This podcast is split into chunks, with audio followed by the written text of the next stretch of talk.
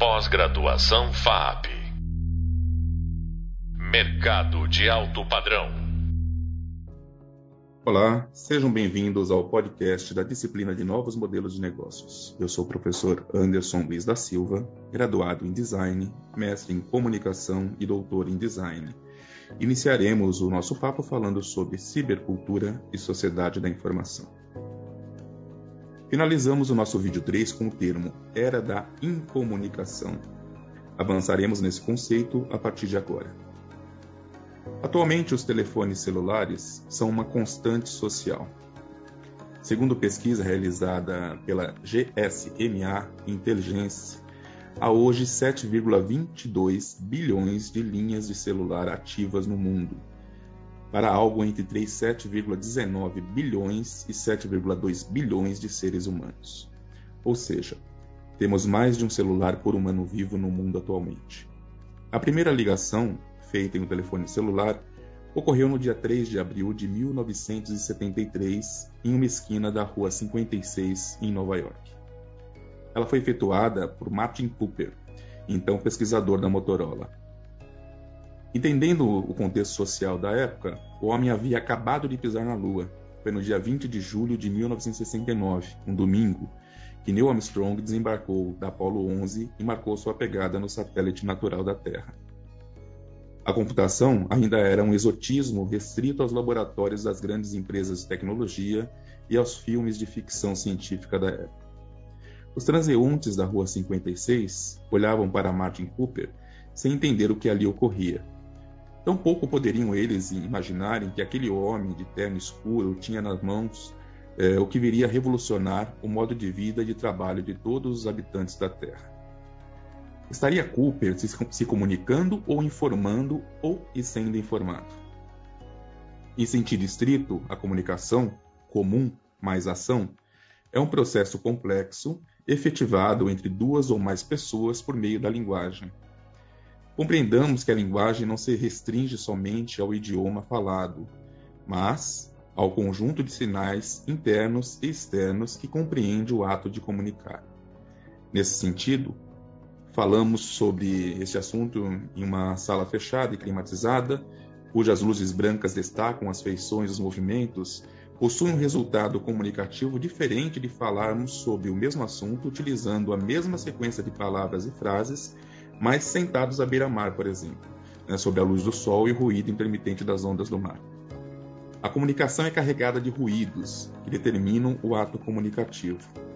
Voltemos ao telefone de Cooper.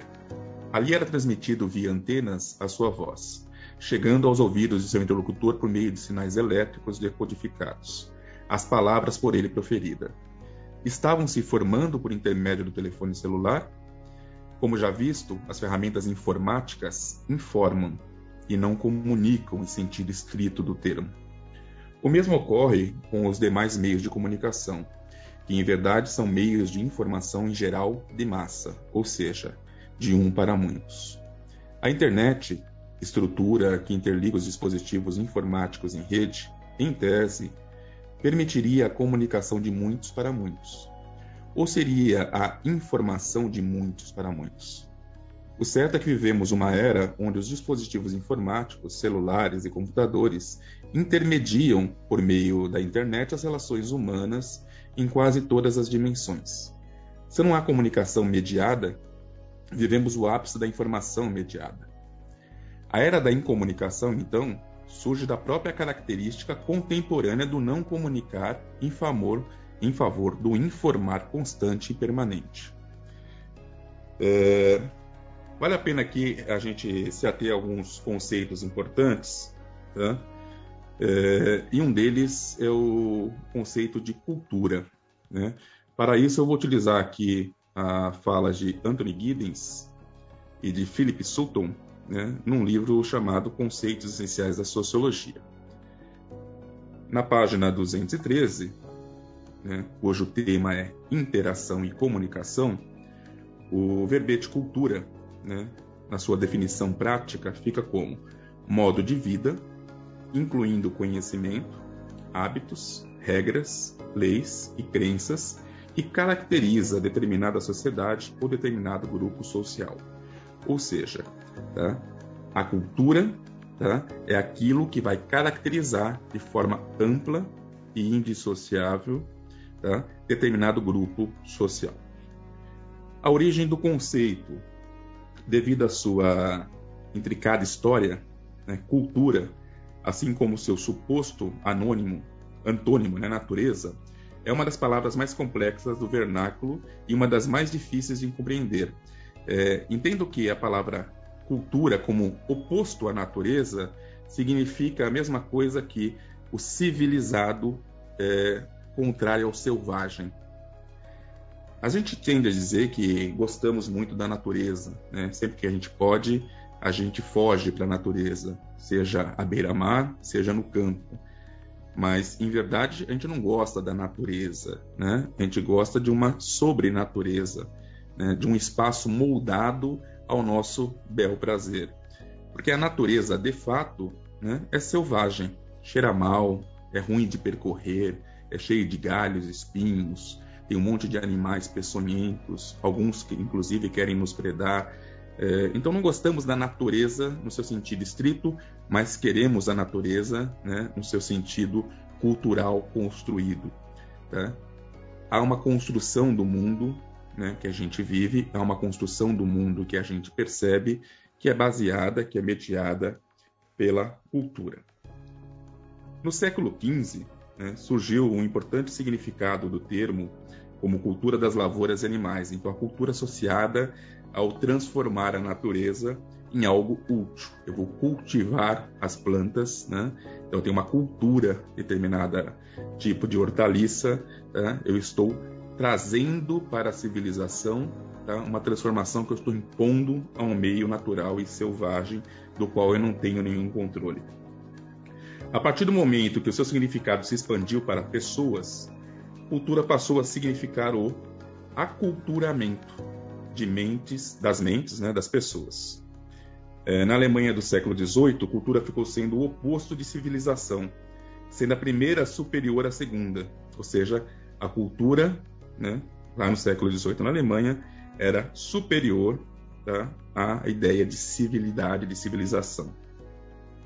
Porque a cultura era algo tão introjetado em cada um dos indivíduos tá, que era quase que, entre aspas, natural exercê-la e vivê-la e desejá-la. Já no século XIX, desenvolveu-se um reconhecimento de culturas, né, no plural, ou conjuntos culturais, que marca o início do uso científico-social moderno. Nesse sentido, cultura se refere a todos os elementos do modo de vida de uma sociedade que podem ser aprendidos, como idioma, valores, regras sociais, crenças, hábitos, e leis. Contudo, tradicionalmente, cultura não incluía artefatos materiais como prédios ou mobília. Porém, isso mudou com o crescente interesse dos sociólogos na cultura material. O estudo comparativo das culturas, nesse sentido, é um esforço muito abrangente e traz também para dentro do conceito não só aquilo que é inerente às pessoas, mas aquilo que a cercam. Bom, Cultura. Vivemos num momento definido como cibercultural, ou seja, é a cultura cibernética. Já vimos lá no nosso conteúdo textual que a cibernética é uma, uma ciência, um ramo da ciência que surge ao longo da Segunda Guerra Mundial, que tem origem, né, no seu termo, é, etimologicamente, num termo grego, né, é, que quer dizer controle. Né? Então, a cultura, a cibercultura, é a cultura do controle. E como esse controle se dá né, para a nossa sociedade? É, da forma mais eficiente possível, tá? da forma que a gente não perceba que é controlado. Então, as ferramentas informáticas, né, as ferramentas, a, a, própria internet, as redes sociais, é, tudo aquilo que, em tese, permitem que cada um de nós exerça a sua vontade livre é, acaba por ter um efeito contrário. Permite somente possamos exercer aquilo que elas querem, é, elas, ferramentas, né, querem que nós é, façamos. Tá? E agora eu passo um pouquinho aqui por uma outra citação que vem de um, de um livro chamado Gadget, do Você Não É um Aplicativo, de um cientista da computação muito renomado chamado Jaron Lanier. É, Jaron Lanier ele foi um dos percussores né, da cultura informática, é um cientista é, locado lá no Vale do Silício, é, foi o responsável por criar o termo realidade virtual, entre outras coisas. Né? É um programador exímio. E ele escreveu um, é, esse livro, e ele começa esse livro de uma forma muito bacana, né? quase com um pedido de desculpas. Ele fala: é, tudo isso que a gente fez né? É, não foi com, com uma intenção é, ruim. Tá? A gente simplesmente não conseguiu prever né, o uso que seria dado para essas tecnologias. Tá? E na página 31 do, desse livro, ele fala assim: os designs orientados por esse novo e perverso tipo de crença devolveu as pessoas à escuridão. Olha que curioso, né? Ele fala que a, arquitetura das redes, né, ao invés de levar as pessoas para a iluminação, é, ao acesso ao saber total, à liberdade de expressão, a um aprimoramento, né, é, não, tem um efeito contrário, né? Nos leva é, para a era da escuridão. Vale lembrar que a Idade das Trevas né, foi um período, é, principalmente europeu, é, que antecedeu né, o Renascimento. Então, nós estamos falando ali de quase 1500 anos, né, entre o século I da nossa era até 1500, né, é, onde as pessoas viviam na chamada Idade das Trevas. Tá? E ele fala que, né, de alguma forma, esse design, né, o design das, das redes telemáticas, né, das ferramentas informáticas, é, acabou devolvendo as pessoas à escuridão. E ele continua, né? O modismo da anonimidade desfez a grandiosa abertura das janelas de todos, é, que foi proposta nos anos 90. Né? Apesar de essa reversão ter beneficiado, até certo ponto, os sádicos, o pior efeito é a degradação das pessoas comuns. Bom, vamos entender um pouquinho aqui. Né? Quando a internet foi é, alardeada, lá nos anos 90, a ideia era dessa abertura de janelas, desse acesso a um conhecimento irrestrito, desse poder falar e ser ouvido, tá? das pessoas poderem, a partir dessa ferramenta, serem mais críticas, né? serem ter uma vida melhor, ter uma leitura do mundo mais aprimorada, né? mas que o efeito disso né, foi o contrário, né? levou as pessoas a serem menos críticas, né? levou as pessoas a serem menos é, detentoras de conhecimento de fato, né? de estarem mais dentro de um de um compêndio de é, de incomunicação do que de informação né? e muito distante tá? do que é comunicação, né? a comum ação. É, num outro livro, uma outra autora, tá? chamada Michiko Kakutani, escreveu um livrinho chamado A Morte da Verdade, onde ela vai fazer uma, uma análise principalmente da, da eleição americana que levou o Donald Trump à presidência, né? E ela cita aqui na página 64, né, é a seguinte frase: O que é peculiar à nossa época é o abandono da ideia de que a história possa ser escrita como verdade. No passado, as pessoas mantinham deliberadamente ou inconscientemente, tá? floreavam e escreviam ou se debatiam em busca da verdade, sabendo muito bem que provavelmente estavam cometendo muitos erros.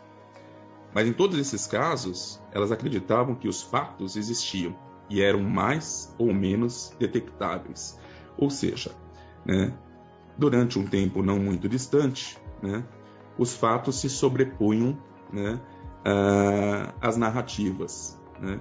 As narrativas poderiam até narrar fatos, né, mas só seriam válidas historicamente, né, como verdade histórica, se pelos fatos fossem é, ancoradas. É, e hoje, né, nós vivemos aí uma profusão de construção narrativas totalmente distante de fatos ou de qualquer preocupação de que esses fatos existam É, e essas narrativas passam a valer como verdade para muitas pessoas. É, pensem só né, no absurdo da coisa. É, o que um dia né, nós chamamos de conto de fadas, né, de fábulas né, ou de ficção, hoje em dia passa a ser o imperativo da informação, principalmente na informação produzida e distribuída nas grandes redes de comunicação, né, como Facebook, Instagram, WhatsApp, Telegram, Twitter e outros tantos mais. É, então, qualquer narrativa, qualquer fábula criada e posta nessas plataformas acaba atingindo ali né, um interlocutor, um leitor, que assume aquilo como verdade e distribui aquilo tá, para, para fazer com que as suas próprias verdades é, sejam validadas. E cada vez mais distantes né, estamos, todos nós, é, da verdade de fato, da verdade real. É, tudo isso leva né, à construção de um, de um cenário totalitário né? A ideia de totalitarismo é, é, uma ideia já amplamente difundida e divulgada e comentada, né? é, principalmente no âmbito dos governos né? da primeira metade do século XX, é, 20, onde tivemos ali ascensão de regimes totalitaristas que impunham ao seu povo é, a sua verdade, né? impunham ao, à sua população a sua vontade e castigavam de forma severa aqueles que não concordassem com ela. Hoje vivemos né, um momento aí de um totalitarismo cibernético, né, onde as ferramentas digitais impõem né, a sua verdade, colocam, né, disponibilizam e dão acesso aos seus usuários àquela verdade, é, e as pessoas consomem isso como se fosse de fato, e passam a agir em função dessas verdades construídas, e isso leva ao que a gente começou a discutir no início dessa fala, como uma era da incomunicação, onde as pessoas não se comunicam, né, no sentido amplo do termo, apenas se informam, apenas se atêm às manchetes, e o que isso traz dentro da dimensão cultural da cibercultura é a construção de uma, de uma sociedade cada vez mais dependente tá, da mediação tecnológica e cada vez é, menos autônoma tá, na criação e na produção daquilo que precisa para sobreviver. Quanto mais dependentes estamos de algo, quanto menos, né, quanto mais alienados do mundo de fato estamos, é, mais condenados também estamos. Então é importante que dentro de um entendimento é, de, uma, de, um, de um texto, né? o texto é principalmente o principal elemento que aparece na sua compreensão e é o mais fácil de ser lido. E quando eu falo texto, eu não estou falando em letras, tá? Somente. É, o texto é imagem, o texto é vídeo, né? o texto é fala, é, o texto é ação. Né? Então, a primeira leitura que se dá né, é o texto. É a mais fácil de se ter acesso. Uh, a segunda dimensão tá, é o contexto que aquilo ocorreu. A terceira dimensão é o pretexto, por que aquilo ocorreu. Tá? E a quarta dimensão é o entretexto, tá? o que está, as entrelinhas. Somente tendo uma leitura aprofundada das quatro dimensões, tá? eu posso chegar ao entendimento se aquilo é fato, tá? ou se aquilo é, utilizando um termo atual, fake né? se aquilo me coloca num, numa dimensão é, da verdade ou se aquilo me condena a viver né, uma narrativa é, ficcional inventada. É, bom, terminamos aqui o nosso papo de hoje. Tá? Gostaria de agradecer aos ouvintes né, que acompanharam até aqui e encerramos o nosso papo sobre cibercultura e era da informação uh, esse período que sucede a pós-modernidade, como já visto, e que acaba por implicar em novas formas de fazer e se relacionar. Então avançaremos nesse assunto em nosso próximo encontro. Até lá. Pós-graduação FAP Mercado de alto padrão.